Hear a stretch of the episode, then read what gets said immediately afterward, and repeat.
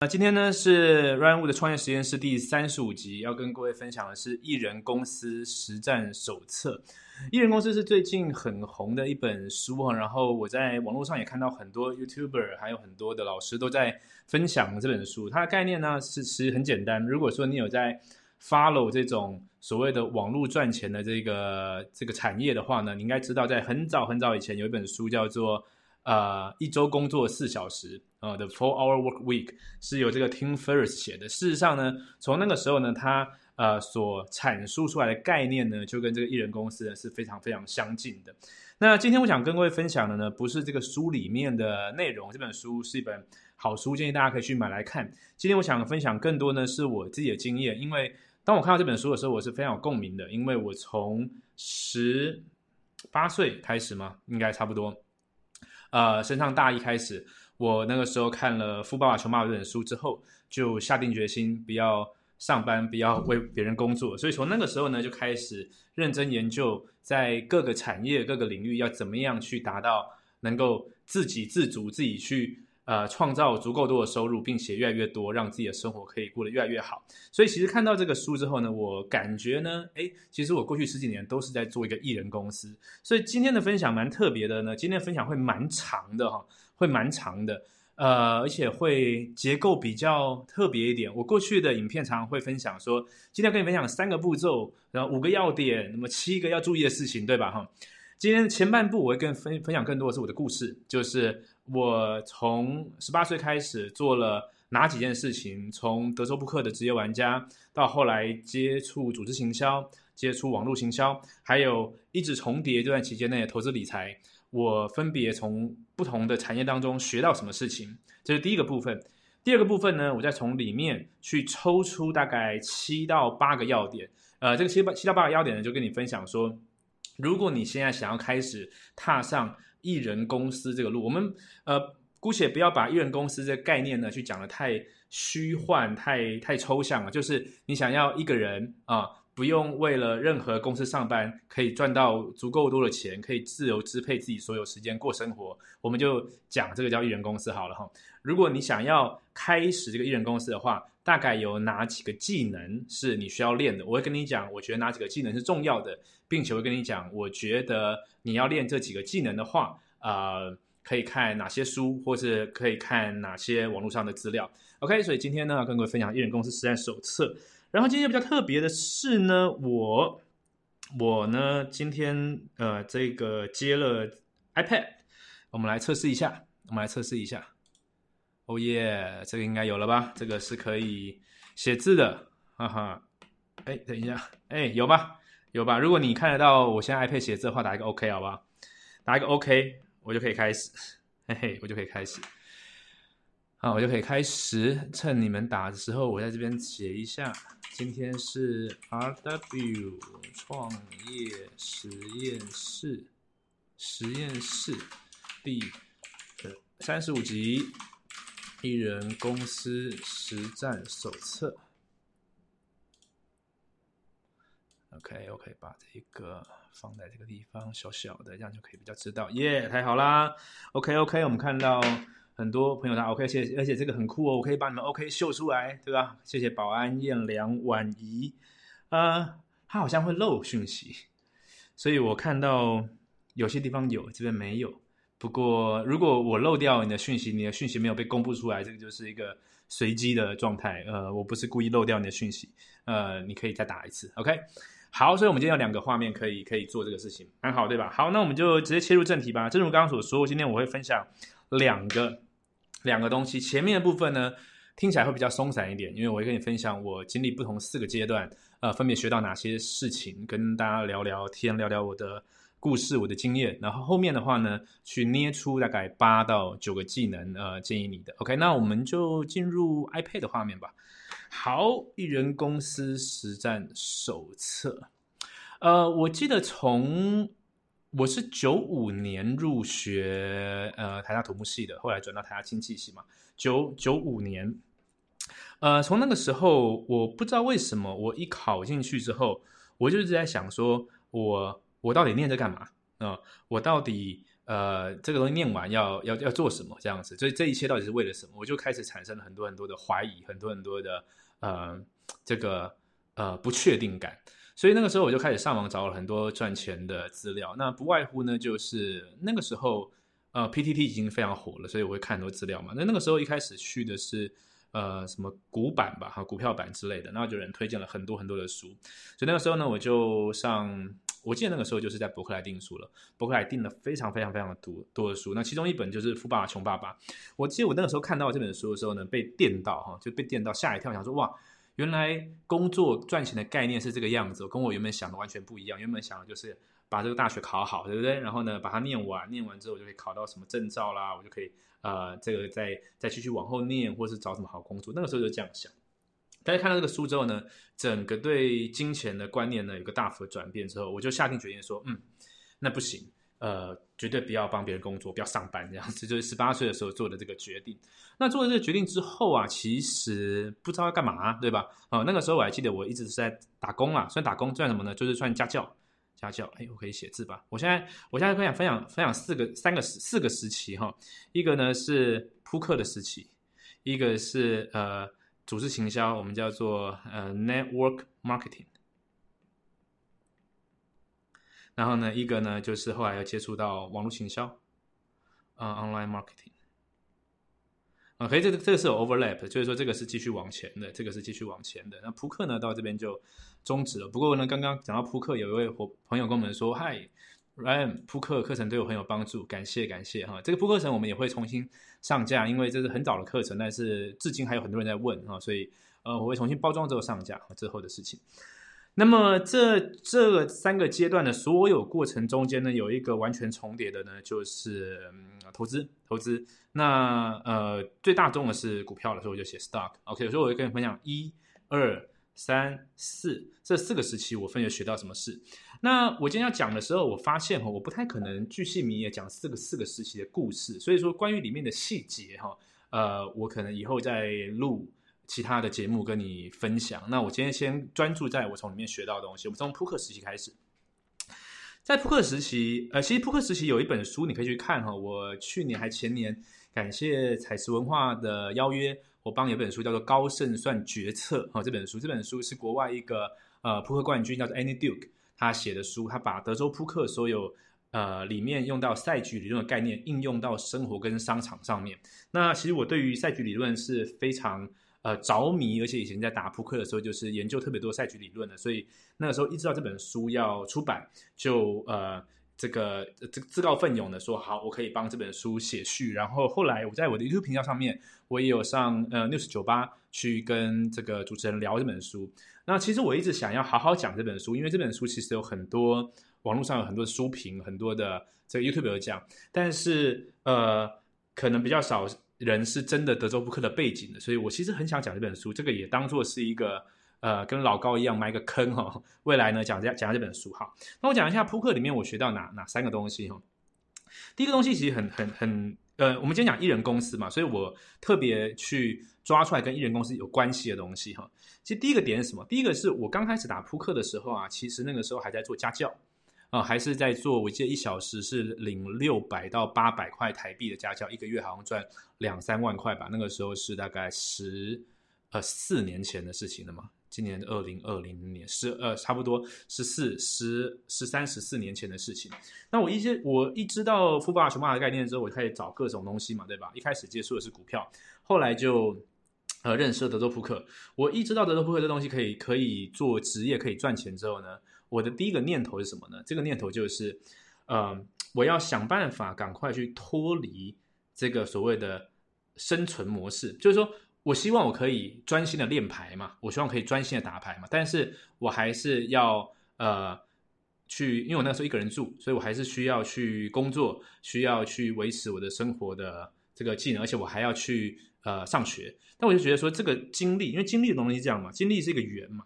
如果我专心可以做 poker 这件事情，我就是一百 percent 嘛，对不对？但是如果呢，我是呃一下要做这个呃我要工作。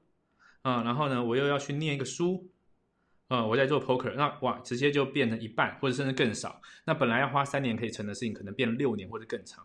所以那个时候我就想，哦，嗯，那个时候不能不能念书了这样子。我今天讲一些可能政治不正确哦，所以诶大家呃加减听哦。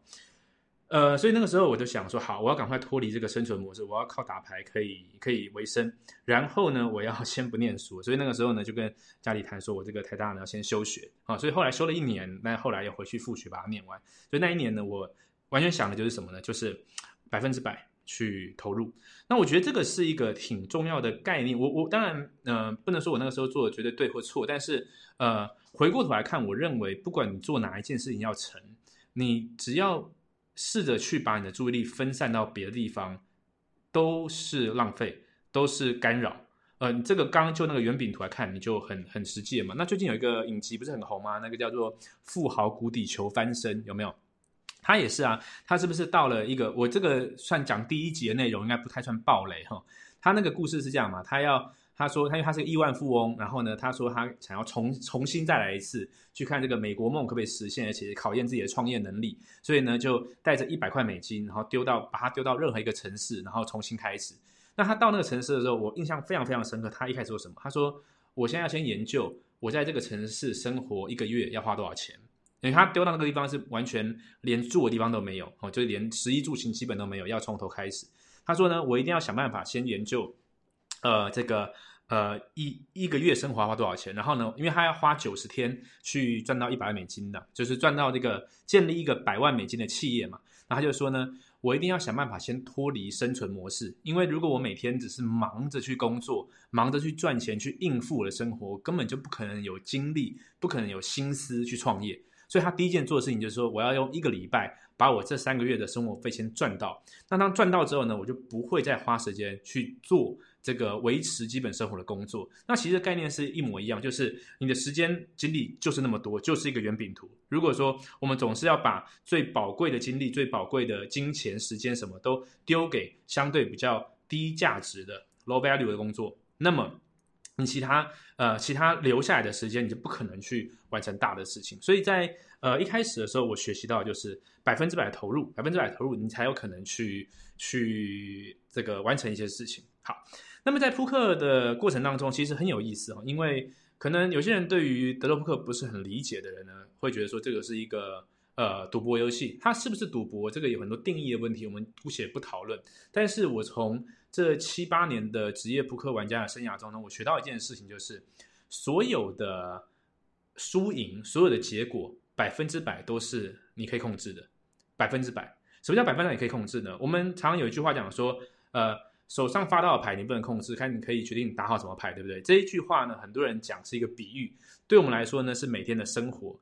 那个时候平均每每个小时呢，我们会打或许八百到一千把的牌，也就是说会有八百个决定到你面前，每几秒钟就要做个决定。那么一整天下来呢，可能会打个两三千手，然后呢一个月下来会打八万。什么叫一手呢？就是你就想象你呃这个。麻将摸一次牌这样子，然后我们一个月要摸个几万次牌，那你是要做决定？你是你是每次摸到麻将，哦，每次摸到麻将都会呃决定一下说要不要丢出去，逻辑是不是这个样子？我们每天要做这个事情，所以在那个时候呢，我吃过非常非常多次的亏，什么什么亏呢？我记得有好几次哦，我第一次印象是呃有一次我打一打情绪失控，然后呢一个晚上就输了三千多块美金，那是我第一次二十。岁的人输三千多块美金，美金这个是对我来说其实蛮多的钱在那个时候。然后后来呢，又有一次呢，我还记得我打一打 也是一样情绪失控。那要过了几年，而且过几年很可怕，是你你赚的钱越来越多嘛，成绩越来越高了。就打一打呢，我还记得一个晚上我打到完全情绪失控，然后呢出来什么牌呢，我就乱点，反正我已经无心于这个做好的决定了，我只想要乱按，我想要。发泄这样子，然后呢，那个晚上呢，输了将近一万美金啊，一个晚上，一个晚上，也是我在大概在我二十二岁左右的事情，所以那是非常非常大的的的重疾。那还有一次，后来就越来越大嘛，对不对？后来呢，也是一个晚上，呃，可能也是情绪控制不好或者怎么样，一个晚上输了大概一块快两万块美金吧，应该是这个样子。发生过三次这样的事情，但是其实我很感谢发生了这三次经验，因为。每一次当中，我都学到很重要的功课。这功课是什么呢？就是你一定要很清楚到底什么是可控，什么是不可控。这个东西在嗯很多的个人成长的书都会看过，但是学习跟实践、学习跟修炼永远是两个不一样的课题。我觉得扑克带给我的修炼太太扎实、太落地了。因为举个例子来说，你现在听到学习跟修炼是两件事情，可是你没有修炼场啊，就是你没有办法马上下个小时去找个地方修炼，找个地方可以激怒你的。你说你激怒我一下，我来练习，我不生气。这很困难嘛，对吧？但是扑克基本上我们只要坐上桌，几个小时之内就会发生很多次这样的事情。那一个不好的扑克玩家就是你会一直受这个情绪的控制，然后呢打牌就会偏离。我们术语上叫 on tilt，就倾斜偏离。但是呃，你你只要一直偏离的话，你知道职业赌博这种东西哈，是是呃输赢是在很小的地方呃很小的地方，就像。呃，我不知道用什么运动举例啊，但是很少有运动，但呃，有些时候是啊，但是很少运动是有一个人是可以完全 crush，他可能还就是冠军队也是会输嘛，他可能有六成的胜率就超强，对吧？但是代表什么？代表说你一百个比赛里面还是有四十个是要输的，但是如果你每次只要输了，也就是说这个结果不好呢，你就影响你的情绪，并且影响你下一次的行为，那这个时候你只会越输越多，所以在那个时候呢。我完全理解到可控不可控是是一切做好事情的关键。当我输了那么多钱之后，我我能做什么呢？我能做的只有哈，在那个当下做下一个好的决定，可能是离开这个牌桌，可能是我还记得有一次我又发生了类似的事情，但是我很快察觉到了。以现在来讲叫做关照力嘛哈，那个时候呢很快察觉到了，然后呢我停下来，然后我出去跑步。我就觉得说，这个时候只有我自己可以帮我自己做一些好的决定，再放一些好的期望值在我身上。所以，呃，那那七八年的这个训练我，其实非常非常帮助我后来做组织行销、网络行销、带团队，然后做各种各种的呃投资上，现在股票上的各种决定。我非常非常感谢那几年的修炼。我除了学习到可控不可控之外呢，我也学习到一切一切啊一切。都是期望值，我们叫 EV 哈，expected value，expected 期期待的 价值，期望值，一切都是期望值。因为我们那个时候在做，呃，尤其是我，其实打牌的人有很多很多风格了，我是属于呃呃数学呃赛局理论派的哈，所以呢，每一个牌局我们要做决定的时候呢，呃，当下做决定的时候可能会用呃一些直觉或是一些速算，但是。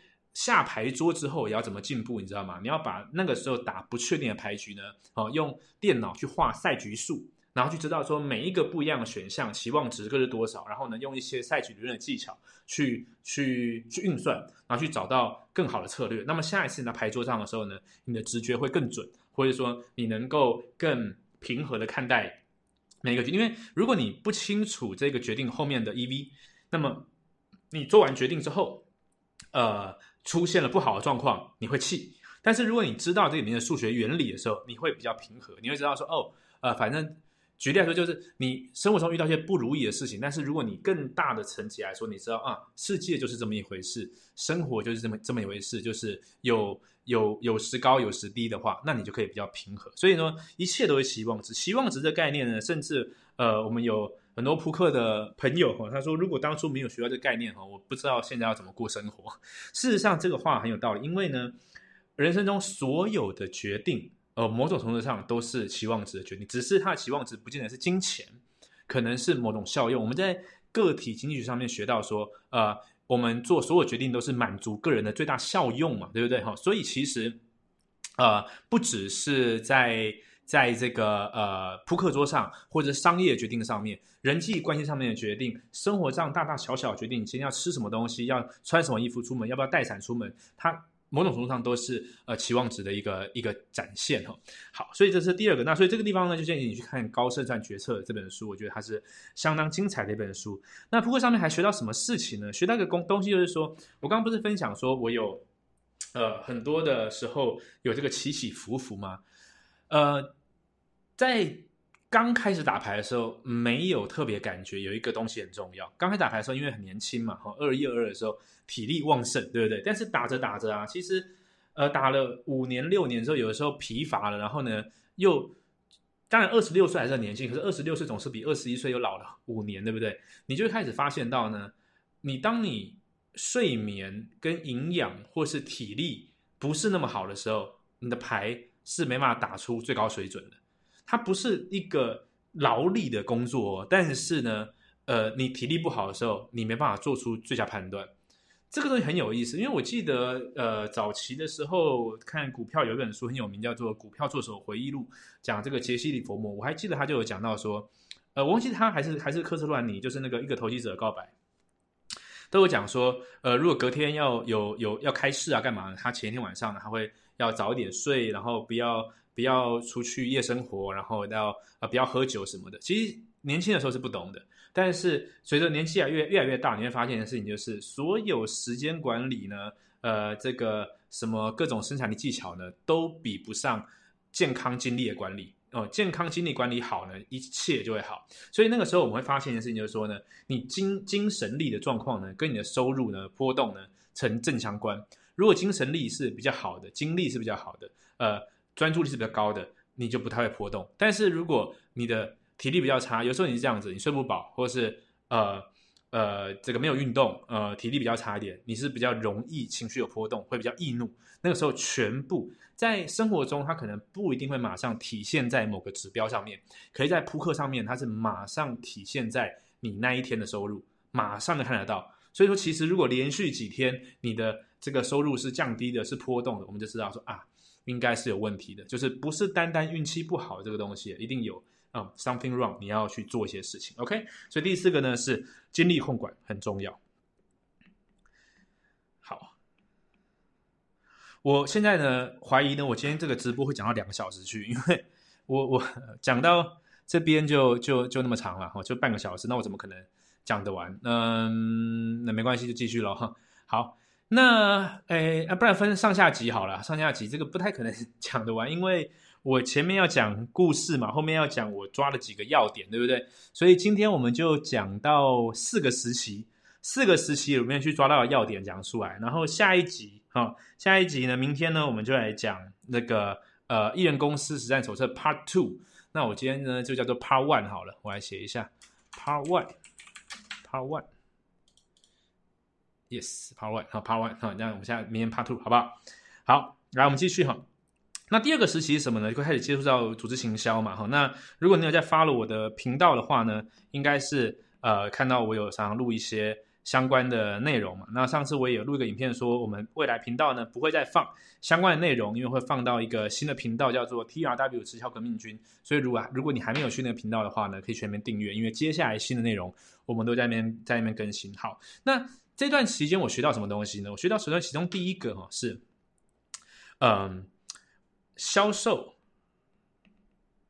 成交是非常非常重要的技能。这东西是我以前完全完全没有想要去触碰的，也完全没有兴趣。你看呢，一个扑克玩家，或者是说呃研究股票投资的，你就喜欢分析数字，然后呢在电脑前面呢去按按滑鼠，然后呢呃甚至会有些骄傲自负，不想与人这个做太多的交流。但是其实很多时候哈，如果我们在自己的领域待久，其实它是舒适圈，我们会。呃，试着用自己领域的镜片去看所有其他领域的事情，这个时候其实是呃，不只是不客观，有可能你会错失掉很多美好的事物。所以我其实很感谢我在四五年前就是呃做这个决定啊，觉得说我要来做一些不一样的事情。那做这个销售呢，哈，做这个直销、组织行销呢，学到最大最大的技能是原来成交跟销售。是能够帮助人，像我就讲过很多次，呃，我非常非常感谢这个 Steve Jobs，他呃成交我买这个 iPad，因为如果他没有成交我买这个 iPad 的话，我就没有办法享受到那么好的便利的服务。那不只是个 iPad，还有这支呃 Blue Yeti 的麦克风，还有呃或者是这个水瓶啊，这个水瓶，或者是呢我每天要放在桌上吃的保健食品，这些东西全部都是有某个人他基于某个呃商业目的啊。成交我，他成交不见得是一对一面对面，呃，逼我买，可以他用各种方式，像举例来说，贾博士在台上做这个 presentation，那个就是一个销售，他的销售方式是这个样子，一对多精美 presentation，他希望发生的事情就是全世界有够多的人买 Apple 的东西。那成交这个东西，如果就你就利己的纯粹就利己的行为来看的时候呢，你会给他一个负面的连结，就是哦，你就是要赚我钱。但是事实上，他不可能是单方面赚的，他绝对是双赢，因为。每个人都追求自己最大效用，所以说买东西的人呢，他肯定也是觉得买这个东西付出这个钱去换到这个效用是赚的；卖东西的人觉得卖出去呃花这个时间精力，然后换到这个钞票是赚的，所以它一定是双赢。所以一切的东西呢，都一定是建立在双赢的逻辑之下，它才有可能发生销售成交。所以当我更认识、更理解这件事情之后呢，我发现说啊，我以前 miss 掉，我以前没有练到这个最重要、最重要的技能。好，所以呃，在在这个主行销这个这个时期的时候，学到这个事情。我今天就不就这一个领域往下讲说，那成交要怎么做？哈，这个呢，在我们过去的影影片里面讲到。我今天主要讲的是艺人公司，我从过去到现在里面，我都在做一个人的事情。我发现哪些重要要点？好，那今天是 Part One。好，那么我们来看一下 Network Marketing 这边，我还学到什么东西呢？学到一件事情叫做呢，典范转移。呃，典范转移。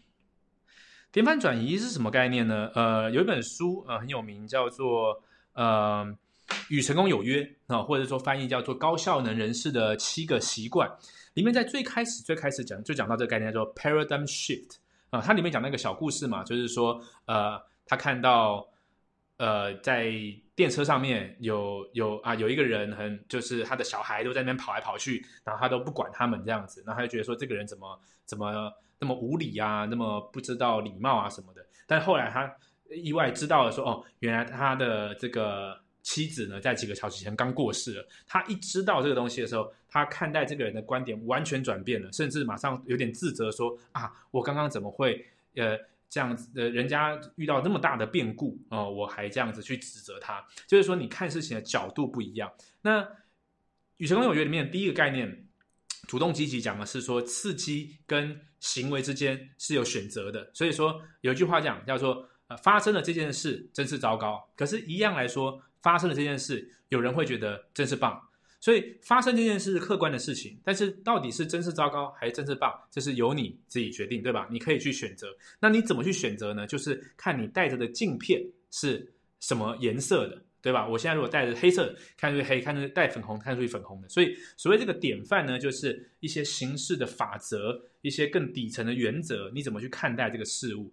那为什么我做这一个直销、组织营销特别需要这个呢？因为这个是一个有争议的行业，因为这个是一个好像很多人一听到还不了解的时候，会直接跟呃诈骗老鼠会合在一起的一个连在一起行业。那么。当你要做这件事情，还要做这个社群媒体的 personal branding 的时候，你会受到更大的挑战，因为会有更多人这样看你。这时候你就会开始，如果你有觉察力的话，你就开始在想说，嗯，这里面到底有什么东西？就是为什么一个行业它呃每年在全世界规模越来越大，然后呢有很多人呢确实是呃。都是很优秀的背景，然后做的很成功，但同时间呢，也有很多人呢避之唯恐不及，然后呢，呃，这个视这东西为为毒药哦，为这个很可怕的东西。这里面到底发生什么事情？那我自己是什么？我自己是从一个没有接触这个人，到接触这个人，到在 social media 上面去建立一个在讲直销这个这个内容的人。我经历了很多阶段之后，我就发现是啊，一切都跟你的镜片有关联。一切都跟演戏片有关联，所以这个东西其实跟呃，不管有些宗教啦，或者说我最近在讲量子领导里面讲的空性有关系，就是说这个东西它本身是空的。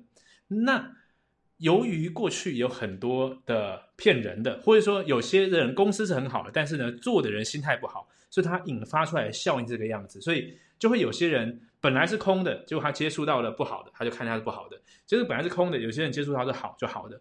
当我们理解这件事情之后呢，其实是可以很可以放下很多别人的评判的，因为我们会知道一件事情是，任何批评的人都只是在表达他的世界观，而跟你无关。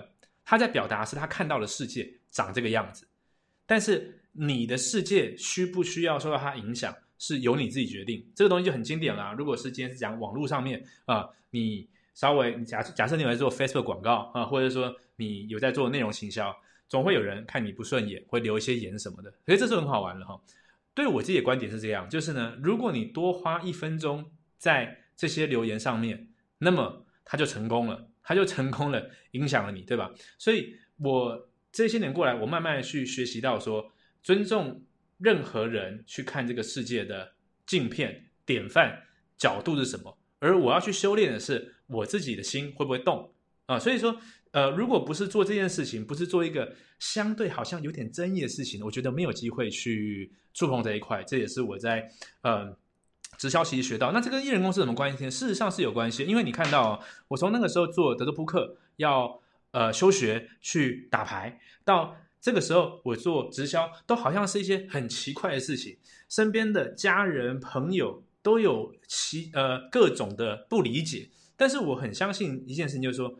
我我我是最在乎我自己的人，只要我没有呃这个呃犯法，没有害人，那么一切都没有关系。那我们要去练习，不要活在别人的嘴巴里面，不要活在别人的键盘下啊。如果说连别人的话、别人的世界观都能影响到你的话，那么基本上你不可能建立任何事业，你也不可能建立艺人公司，因为呢，建立艺人公司当中所有需要面对的，比这个还要艰苦十倍百倍。这个言论呢是最最最最小的东西，OK，所以这个是我在直销时期学到的哈。再来呢，还有一个东西呢，我学到什么东西呢？叫做呢不一样的味道。哎，这个东西我特别有感觉。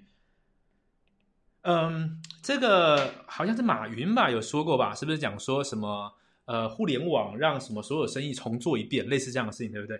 我发现这个事情是这样，就是说现在我们真的生活在一个最美好的时代。你看，我可以。呃，电脑打开，然后讲话，然后呢，就会有呃很多人会看到，就可以愿意听我讲话。非常感谢大家愿意听，这是个很很说起来很奇怪又很美好的一个时代。所以这个时代，我相信几乎所有的生意都可以重新做一遍，都可以重新做出很多不同的样子。那么我自己在做这个组织营销的时候呢，我从刚做的第一年，我学习很多传统的做法之后，我就看。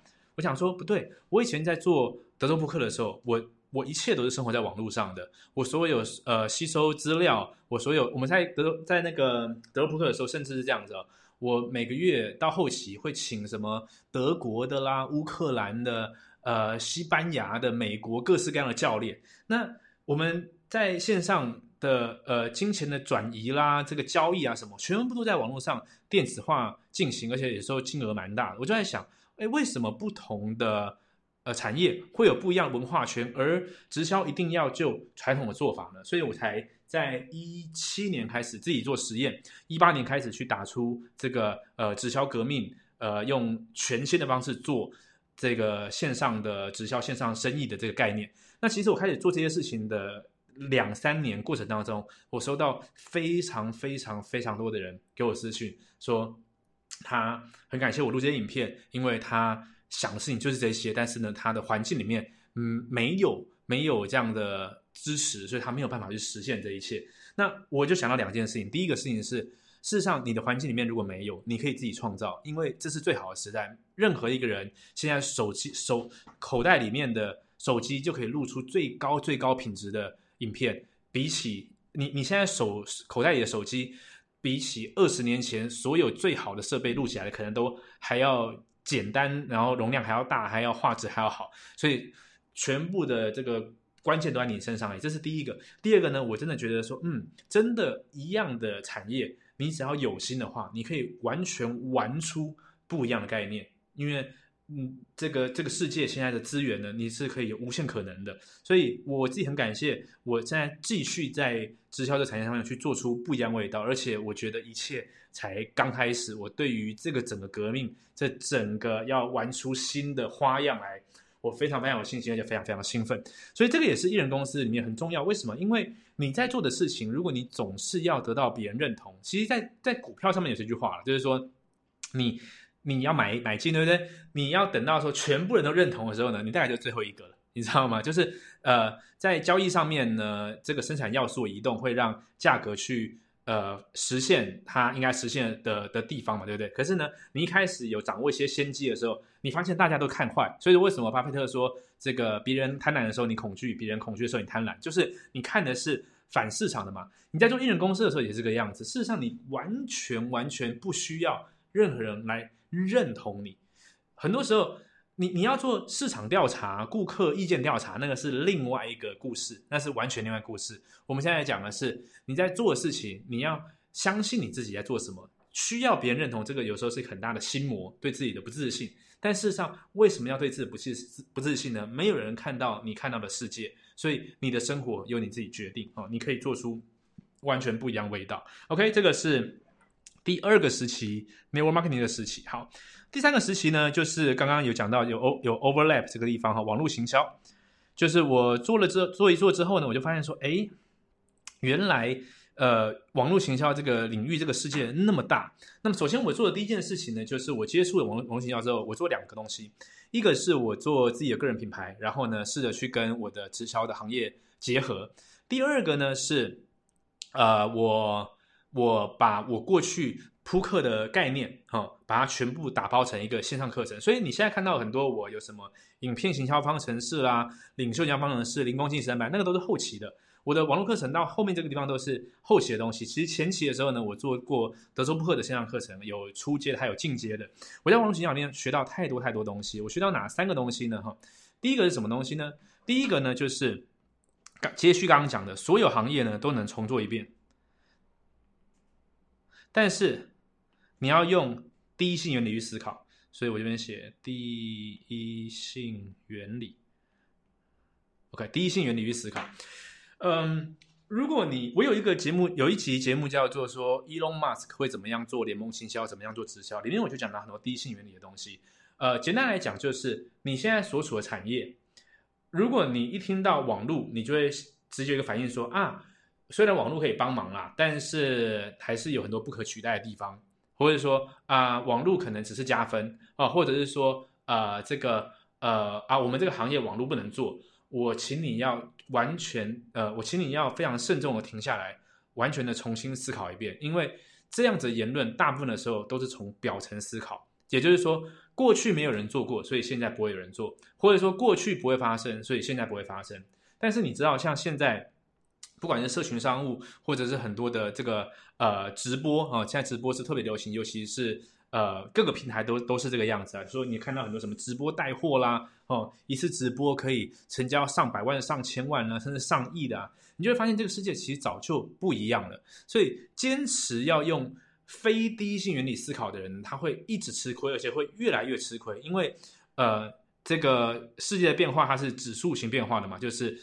不是有一个讲法是说，这叫摩尔定律嘛？每十八个月，这个处理器的速度翻一倍。如果是这个样子的话呢？你看哦，前面我我不用这样比，我可以画，对不对？前面呢，等从一到二，二到四，四到八，八到十六，这样往上。我们姑且用这个东西当这个处理器的速度当做是世界变化的程度好了。你会发现一件事情，就是说呢，到一零二四到二零四八，一零二四到二零四八这边是十到十一，这一年的变化。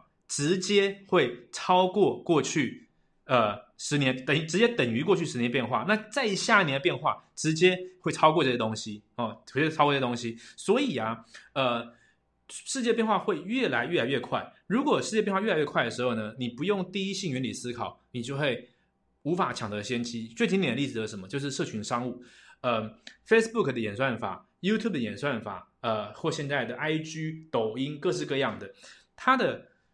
呃，演算法会变，所以说你你的网络红利会变，有的时候呢突然是很红的，然后呢过一阵子呢突然都不行了，你就说啊这个被演算法搞到了。但是去看最底层最底层，你到底是要服务用什么样的商业模型去服务这个市场？你会看到哦，或许你不需要有那么多的 follower，或许你不需要有那么多的追踪，或许你应该把更多的心力放在把你的产品服务做得更好。你有很多很多的可能性。那或许你会看到的事情说，哦，呃，以前我认为一定要面对面才有温度的，现在我发现一件事情是，反而面对面人家觉得很奇怪。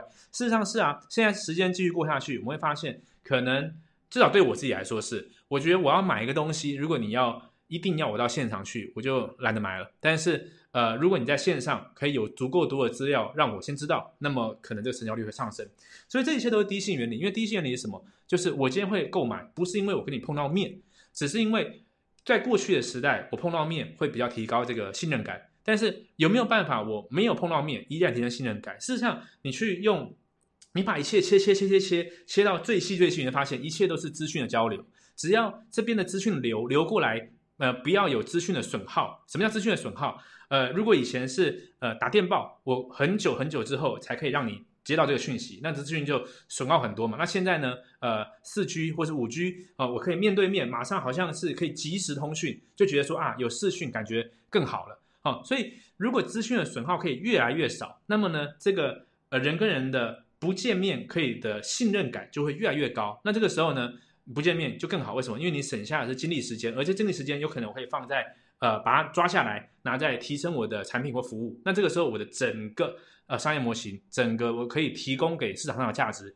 就还越越来越高，所以这一切都要用第一性原理去思考。如果不用第一性原理去思考的话呢，我们就很容易推出的说啊，这个没有人做过了，不行，或者说这个我我我试过了，呃，不行，那个就是完全不对的的思维哈。好，那么再来还有什么呢？再来是网络营销的这个经验里面，我学到一个很重要的事情，就是你看到的不一定是真的。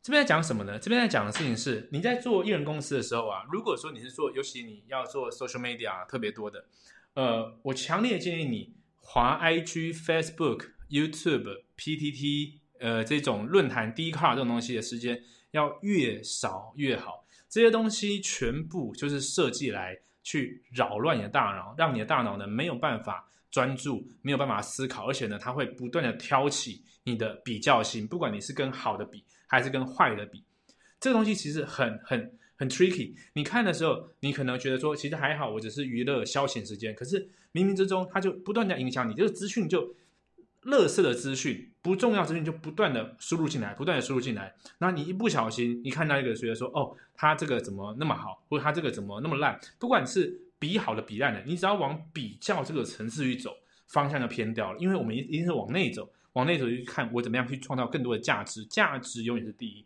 所以你看到的所有世界呢，都是有些人他刻意让你想看到的样子，它不是完整的全貌。但是如果你完全不知道这件事情，而把你看到的当做是全部的话，那么有可能渐渐的心理就会生病。而心理生病的话，你就没有办法在这个时代做好艺人公司。所以这个是我在网络形象上面呃这个学到很重要的事情。再来最后一个是什么呢？最后一个是。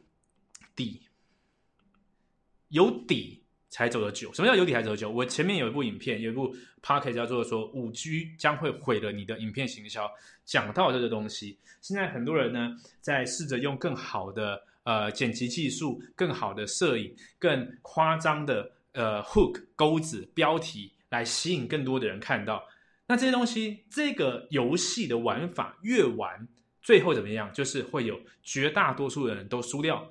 然后留下少数的人，所以你会发现事情说这个事情好像很难做，呃，这个事情好像呃，我要永远要比最新最快，然后现在有更多更多的平台，我要随时出现在平台上，粘在平台上，但这是错的。为什么这是错的？因为这个只是某某一个产业某个玩法，可能是娱乐产业，它特别需要这么做。但是很多时候你在做艺人公司，你不是要做网红啊，你不是要做就是呃唱歌跳舞，然后搞笑娱乐的。你你有某个产业，举例来说，你是做呃呃，OK，你你很会做菜，然后呢，你有特别的一些呃食谱，你可以做一些线上课程来来教大家，OK，那你你的关键就是在于说，怎么样把你的课程借由，因为本来做菜应该要我跟你面对面教，比较容易教到，但是现在呢，呃，在网络上有那么多免费食谱状况下，你还可以去销售这个 program，肯定是你有独到之处，你可以。你可以带给你的客户特独特的结果啊，独特结果可能是用更短时间去学学到，或者说可能是呃学到很独门的绝技，诸如此类的啊。这个是我随便举例的，但是你应该把注意力放在把我自己的底加强，而不是我要去更更哗众取宠，然后呢去博得更多的注意力啊。像我们之前看到嘛，很多很多的这个呃做菜型的 YouTuber，然后呢。呃，都在 YouTube 上面是用很唯美、很方、很很好的方式做菜，然后呢，就横空出世一位王刚啊，他做菜的这个呃功夫底够深啊，那他一下就可以呃超越所有的这个做菜 YouTuber。那为什么呢？不是因为他呃花了很多时间研究怎么样去拍这个片吧。我想他应该花更多时间的是过去他的刀工，他的呃煎煮炒炸的各式各样的功力，是真的比别人更深厚的。所以说你要练的到底是什么？周杰伦跟阿信讲做了一首《说好不哭》出来之后。哇，不到几天的时间破呃几可能几千万的点阅，他是花时间研究这个 social media 嘛？当然他花了很多时间在玩 IG，这个是一件事情。但是呢，他花的时间是过去十几年他创作、他练琴、他想办法去钻研这个艺术的呈现。所以你需要去练的是你真正的底，而不是在在呃社群媒体上面摇屁股，然后呃去试着去。搞一些奇奇怪怪的方式去吸引注意力，那个不会是长久的事情。OK，所以这是我在 online marketing 学到。那这个东西当然跟艺人公司实战手册有极高的关联。呃，如果你是刚进来的朋友的话呢，你可能不知道我在 讲什么的是，呃，我本来要讲两个层次，前面这边我要讲的是我在四个领域里面学到抓出了几个洞察。接下来呢，下一部分呢，我会讲到。呃，七到八个要点让你可以去执行艺人公司，但是我发现这个直播会太太太太长，所以呢，我决定今天只讲 Part One 啊，所以我们继续讲这故事的地方。好，那最后一个时期是什么？这个时期是完全重叠这段期间的，就是股票投资，因为这个是我做的第一件事情。呃，那个时候我还记得我加入开始做股票投资是二零零七年，我觉得这个自己真的很幸运，就是在这个呃。非常年轻的时候，第一次投资就可以遇到金融风暴，因为金融风暴肯定是有遇到一些冲击。可是那个时候冲击其实不是不是赔钱，是是赚钱的。我因为那个时候呃做了很多放期或者放空什么，但是我看到了市场是可以这样子的不理性，这样子的呃恐慌，然后是可以有如此大的波动。因为其实呃最近不是很多网友来转贴什么什么巴菲特这辈子没见过几次熔断什么东西，我觉得那个是呃。好笑成分居多了，好笑成分居多。但是，我我其实很感谢零七零八年的时候，我开始做股票。那个时候做股票啦，呃，后来做期货、选择权、外汇保证金，什么都做，我就什么都研究。那那个时候呢，也是跟现在一样，呃，什么书都买，什么课都上。那在打扑克以前，其实股票操作的表现并不是那么好。但是在开始钻研扑克之后呢，我完我觉得完全在扑克上的训练，完全可以移植到。股票交易上，所以那个时候我开始呃做股票是零零零九年开始打牌吧，零七年开始做股票吧。那零七到零九年算是股票学习期间，那零九年之后开始认真打牌了。认真打牌之后呢，就没有空做交易周期太短的交易嘛，就开始很认真的研究呃这个所谓八爷爷的很投资法则，呃很纯的价值投资法则是怎么一回事。然后呢就开始呢练习呢。把这段期间赚到的钱呢，就不断往股票价值投资去去投。其实，呃，我们前阵子不是有录一些股票的节目吗？对不对？影片对不对？如果你有在追踪我的 Facebook 的话，去看一下。我有一次 Facebook PO 了一边买，然后去看一下当天的日期，你再去对照一下，呃，这个大盘的点位，你会发现说，哎，那个时候买好像真的是一个很好的时机。当然。呃，后面还有很多路要走，我们无法确定说那个是相对对还错，那个绝对的对和绝对的错。但是以相对来说的话，那绝对是一个很好的时机。好，那我们在股票投资上面学到哪些事情呢？啊，哪些事情呢？第一个很重要的，第一个很重要的是，就是知识就是力量，knowledge 啊，知识就是力量。这个东西很很八股啊，哈，很很无聊。但是呢，你去想一件事情。很多人都在讲说什么巴菲特这次不行了啊，什么什么。其实我是觉得这个很很好玩的，就是说有一个人呢，他能够投资股票，投资到曾经当上富比士排行榜的第一名，然后在一路上每年都会有很多的酸民要算他说啊，这个怎么这样买，这个怎么那样卖。但殊不知他可以用交易股票的方式，当然他不够像。有其他业务啊，什么东西？但是不可否认的，他在股票交易上面为他累积了非常非常庞大的财富。那个庞大不是什么几千万、几亿那种东西，是上百亿美金，那个是完全不同等级的。所以说，这个人说的话，我们要给他更多更多的尊重，对吧？他说什么呢？他说，呃，他花每天花绝大多数时间在阅读，他一天要看呃五百页以上的资料。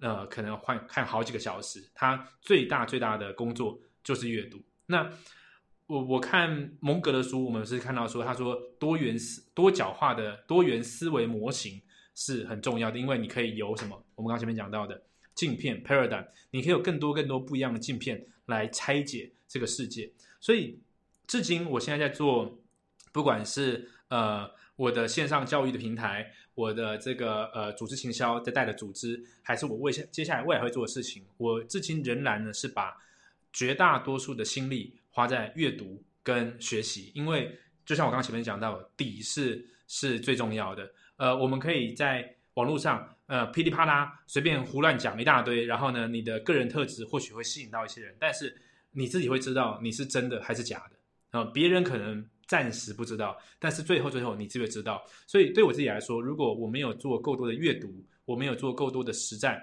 啊，我没有去在实战当中去发挥我的关照力，去收取很多的经验，去把这些经验幻化成知识跟知识融合在一起的话，我觉得。直播讲课的东西是虚的，所以在投资的过程当中，我发现知识太太太太重要了。因为很多人总是会说啊，股票很危险啦，呃，这个投资很危险啦什么的。我发现一件事情就是，所谓的危不危险，一切都是看，不是看那个标的，不是看那一个产品，是看你了解多少。就像对你来说，打扑克是一个很危险的事情，可能风险很高；对我来说，是一个风险可能极低的事情。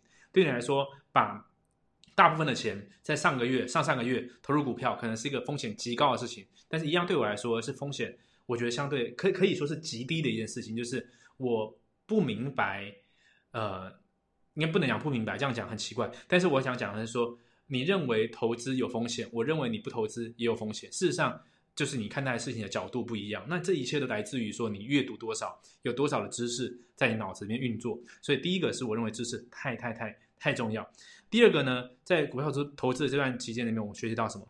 独立思考是非常非常重要的。所以说，如果你今天要做任何决定，你要做任何投资，你的呃标准的 SOP 是，我要去看一下网络上有没有人也想买，有没有人也看好。那这个东西，这一个这个投资的决策流程，绝对会会害你在未来跌很重的一跤，因为这个是没有一个非常精准的。呃的决策，呃，应该讲说这个决策流程它是非常的不科学、不精准的。因为今天举个例子来说，你说啊，我都是听内线，或者我都是听谁谁谁讲。好，那他今天讲了，那你要确保一件事情，就是他百分之一百每天会做什么事都会告诉你，或者是你要确保一件事情是百分之百你看的消息来源，呃，是他。带有善意的，而是他的目标百分之百跟你一样，就是说你的目标是赚大钱，他的目标一定是一样帮你赚大钱。那么你或许可以可以相信，但是绝大多数的时候你没有这种资讯来源，而你没有资讯这种资讯来源，你还奢望着要去看这种资讯来源来做你的投资决策的话，投资就是注定一败涂地。所以独立思考很重要。你在网络上可以找到各式各样的财务资料，各式各样的新闻、公司的年报，各式各样的呃比较。比较好的一些判断，这些数字，你需要有自己的一个评价模式，你需要有一个自己的决策模型。网络它的概念不是帮你思考，很多人把网络变成帮你思考，就是我要去看他是不是这样想，他是不是这样说，然后呢，或者说在网络上问问题的时候，都是问这种速成的问题。好，速成问题就是我问出来想要直接得到答案，这东西叫做偷懒，就是想要跳过所有的决策步骤，这是不行的。网络的作用是什么呢？是你可以去拿到很多 raw data，就是这种。干的啊，这种呃未未经修饰过的这种数据点，然后拿进来之后呢，你要有你的函数去处理，处理完之后呢，你会相信自己的判断。那这个函数好或不好，就跟上一个东西很重要，跟你的知识有关系，跟你脑子里面有办法去处理数据的多种思维模型是有关系的。所以有了前面的知识，你就更。放心，更有信心的会做下一个独立思考。那这跟艺人公司有什么关系呢？其实当然有关系，这些全部都有关系。因为你今天在做投资决策的时候，呃，除非你是嗯有个某个团队或什么，但大部分时候你是自己在做决定。自己在做决定的时候，你就要知道怎么样去呃对自己的决策有百分之百信心。如果没有的时候呢，当你做的决定呃，你做决定是由外在来的，然后市场上开始波动，事与愿违的时候呢，你开始不知道了。这东西跟我们前面扑克讲的一不一样，完全一模一样。为什么我们要去在赛后做期望值、赛局数的分析，去算去算说这个决策是好或不好？因为我们希望下一个时候遇到类似的决定的时候，我们可以有信心决定。那跟这边股票是一模一样，所以一切都是往内，一切都是往内。我们需要不断去打造我们自己这个机器，把它变得越来越强，然后呢，往内走。往内走，独立思考，不要去受其他人的影响，其他人的这个这个呃不精准的资料来源的这个判断而造成你的影响。好，那么最后一个是什么呢？最后一个是呃，我这边呃讲一个东西了，这个这个叫做呃飞轮，但是其实其实我觉得我在笔记的时候写飞轮，我觉得写飞轮有点不是那么精准。呃，我们还是写复利吧，还是写复利吧，呃。从金钱上也好，从知识上也好，那本书就是这本叫做《The Compound Effect》复利效应，讲到的事情确确实实在世界上是真的，每天都发生在你身上。今天无论你有没有投资金钱，你肯定每天这个时刻也在投资你的时间，投资你的精神，投资你的体力。股票上面是因为有金钱，所以你可以很直接的看到复利效应的发生，就是它的。涨跌、配息、放进来什么的，它是数字化的。但是我认为更重要的是，我们看到这个数字，我们要回过头来看到自己说：“OK，那我的时间是不是一样？”我们在做一个股票投资的时候，你会看这个财报，你会看这个公司的状况，你会决定把这个钱压进去。那我们在最选择花自己的时间的时候，是不是也是一样？我决定要把这个时间花在这地方，因为就我的这个思维模型判断起来，时间放在这边会有复利效应。事实上，复利。呃，我猜测了，因为我跟很多朋友聊天，我猜测很多人在没有很多钱投资的时候，倾向认为这件事跟他没什么关系。但是我完全不这么想，我认为这件事情就是你要 right now 马上开始的，不管是金钱，不管是时间，不管是体力，一切都要遵照着我们讲的八十二十法则，呃，这个复利的效应，呃，这个 the one thing，呃，推倒第一张股牌。这边的书讲到概念，去选出最重要的事情，然后不断每天每天的放好的这个资源在上面。OK，好，所以呢，我刚刚这个噼里啪啦讲了一二三四四个时期，我里面去萃取出来洞察。然后呢，我本来异想天开的，觉得今天的节目我可以讲完四个时期的这十几个点之后呢，在抓出来说，我呢要跟各位分享呢四个，呃，不是四个，大概八个。八到九个，如果你要做一些艺人公司的话，你应该练哪些技能？然后这些技能你应该要怎么练？但是我觉得根本就 不不可能，不可能，对吧？所以，我们 Part One 呢，可能要结束，可能要结束在这个地方。呃，下半场的呢，我会 Part Two 明天跟大家讲。那么呢，今天我这边是不是 iPad 有写一些笔记啊？如果呢，你想要拿到这个笔记的话呢，你可以到。这个地方 t 点 m 一斜线 real run 五，这是 Telegram 的这个秘密频道。有些人留言告诉我说，他 Telegram 找不到，但是可是有很多人已经加进来啦，所以说你 再想想办法好不好？等一下呢，我会把这个我 iPad 刚刚写的这个笔记，很潦草的笔记了哈，发到这个 Telegram 上面，你就可以直接拿到这个东西。然后呢，然后呢，我刚刚是不是讲到呃艺人公司？其实我本来在艺人公司那边要讲到呃技能里面要讲到很多。变现技能了哈，那今天没有空讲，但是呢，我还是想要宣布一个事情，就是呃，我们的这个 KOF 整更新完之后呢，在下个月我会开一个 beta 的小组，好，那不超过二十个人，我要教呃从零到七，什么从零到七呢？就是从完全没有线上课程的经验，到你可以创造出七位数的收入，你该怎么样？从零去建立自己的线上课程，并且销售出去，找到学生。但是注意，这一个跟 KOF 不一样的是，这一个我们不开放给，如果你现在是没有技能能够教给别人的，就是呃，我不开那种课，就是说。哦，你现在什么都不会，你来，然后我就教你，那你就随便做一个课程，因为随便做一个课程，靠网络行销技术卖出去，这个是不靠谱的，这个不是长久的东西。我这个 beta group 呢，要要找的这个一一起合作的学员是什么呢？这个学员是是啊，你本身就是老师，好，或是你本身有专业技能。哦，像我之前有德州扑克技能，然后呃，但是我不知道要怎么样去教人。好，你你本身是老师，你本身有专业技能，你你不知道要怎么样把它打包成线上的知识，并且用一个有效的流程去找到学员，然后呢，一步一步呢，从呃收集名单，找到学员，然后销售成功，然后呢，在线上呢去建立你的这个。呃，学员资料、学习专区，然后呃收费，然后呢，让它把它打造成一个永续的，就是你这样打完，你这样全部设计完之后呢，它会变自动运转嘛，的自动运转啊。所以呢，我们会开放给呢，呃，我要找的是你本来就是专家，你本来就是老师，你已经你可能是在线下有授课的，或者你曾经开过线上课程，但是效果不是太好，你可能。嗯，不知道怎么卖太高价的东西，或是你可能只卖过一次，然后下一次都不知道怎么找学生了哈。我会开一个 beta group，是一个呃，相对于 KLF 来说是一个高价方案的课程哦，高价方案的课程哦，你可以到呃 bit 点 ly 斜线呃 rw beta four 呃 rw beta four 应该是 beta four 吧，还是 beta one？我看一下啊，bit 点 ly 斜线 rw beta four。